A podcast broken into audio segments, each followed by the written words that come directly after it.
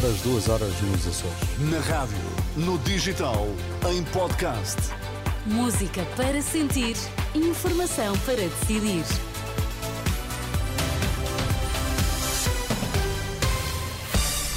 Notícias na Renascença destaques a esta hora.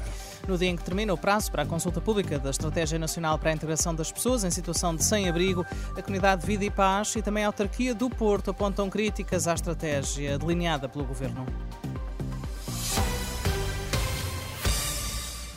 Críticas da Câmara do Porto e da Comunidade Vida e Paz à Estratégia Nacional para a Integração das Pessoas em Situação de Sem-Abrigo, cuja consulta pública termina este domingo. O presidente da Comunidade Vida e Paz diz que a estratégia se centra muito na questão da habitação, esquecendo necessidades básicas como a alimentação historicamente as pessoas em situação de sem-abrigo são pessoas que padecem de saúde mental ou que estão em fase de processos de adição e, portanto, se não trabalharmos, se não tratarmos a pessoa e, e estas suas problemáticas, focarmos quase exclusivamente na, na, questão da habitação não nos parece que seja a melhor solução.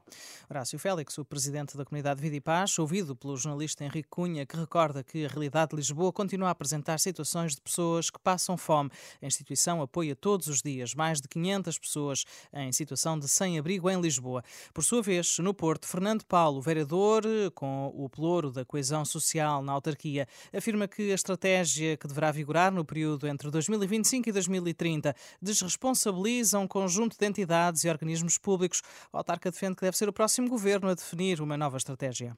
Nós estamos num processo, aliás, o governo está em gestão. Vamos ter eleições no próximo dia 10 de março e entendemos que, no momento desta importância, que pode naturalmente ser um instrumento fortíssimo no combate às situações de grande pobreza e da exclusão, que deveria ter tido aqui uma discussão mais alargada e efetivamente envolver na nova estratégia aquilo que são as várias organizações do terreno e dar mais tempo para que depois o novo governo, que seja das próximas eleições, possa decidir aquilo que deve ser a nova estratégia. O responsável entende que a estratégia que vigora até final do ano também falhou e dá como exemplo a resposta ao nível da habitação pública. Esta estratégia nacional para a integração das pessoas em situação de sem-abrigo foi aprovada pelo governo no final do ano passado, esteve até agora em fase de consulta pública. Rumo às eleições de 10 de março, o líder do PSD admite estudar a semana dos quatro dias, mas alerta que em muitos casos as pessoas aproveitam para trabalhar noutras áreas. Na última noite, durante o debate entre a AD e o LIVRE, Luís Montenegro afirmou que para manter os jovens em Portugal é mais importante subir os salários do que implementar esse tipo de hábito. Já Rui Tavares insistiu em medidas para promover a igualdade social. O porta-voz do LIVRE voltou a propor que as heranças superiores a um milhão de euros sejam taxadas. Antes foi vez do confronto entre PS e PCP. Apesar de muitas divergências em áreas como a saúde ou a importância da NATO, os dois candidatos admitiram repetir um acordo à esquerda, tal como aconteceu em 2015. As forças de defesa de Israel prosseguem os ataques na faixa de Gaza. Segundo a estação de televisão Al Jazeera, pelo menos três pessoas morreram após bombardeamentos numa zona residencial esta noite. Para além destas três vítimas mortais, sete palestinianos foram mortos no ataque israelita perto de Rafah, o que eleva para 10 o número de vítimas mortais nas últimas horas, num sábado que já tinha sido muito violento e que, segundo as agências internacionais, termina com a morte de 60 palestinianos.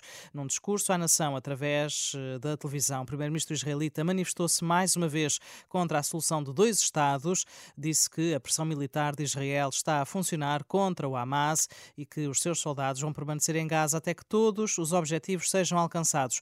O primeiro-ministro israelita recusou também eleições antecipadas. Joe Biden telefonou a Vladimir Zelensky para garantir que os Estados Unidos vão continuar a apoiar a Ucrânia. O líder do governo norte-americano assegura ao homólogo ucraniano que a Casa Branca se mantém ao lado de Kiev. Isto numa altura em que a Câmara dos Representantes, onde os republicanos têm maioria, continua a recusar aprovar um novo pacote de ajuda militar para a Ucrânia. Duas medalhas numa semana. Diogo Ribeiro é bicampeão do mundo nos 100 metros mariposa. O nadador eh, português de 19 anos venceu ontem na final dos Mundiais de Natação em Doha, no Catar, e não escondeu felicidade mais uma vitória de um novo recorde. Foi uma corrida complicada, mas tenho de agradecer a todos os fãs aqui presentes, os meus colegas, todos os que me apoiam. Estou muito agradecido. Obrigado. Nunca tinha feito uma final nos 100 metros mariposa, mas em todas as finais que participei consegui uma medalha. São 3 em 3. Por isso estou agradecido. Declarações retiradas da emissão da RTP, que transmitiu a prova. A vitória de Diogo Ribeiro já foi felicitada pelo Presidente da República, Marcelo Rebelo de Sousa, que elogiou a capacidade do jovem português. Na última noite, o Porto recebeu e bateu o Estrela da Amadora por 2-0. Os azuis e brancos regressaram às eh, vitórias. Com este resultado, o Porto aproxima-se do topo da tabela, ficando a 4 pontos do Sporting e do Benfica, sendo que tem mais um jogo que as Águias e mais dois jogos que os Leões.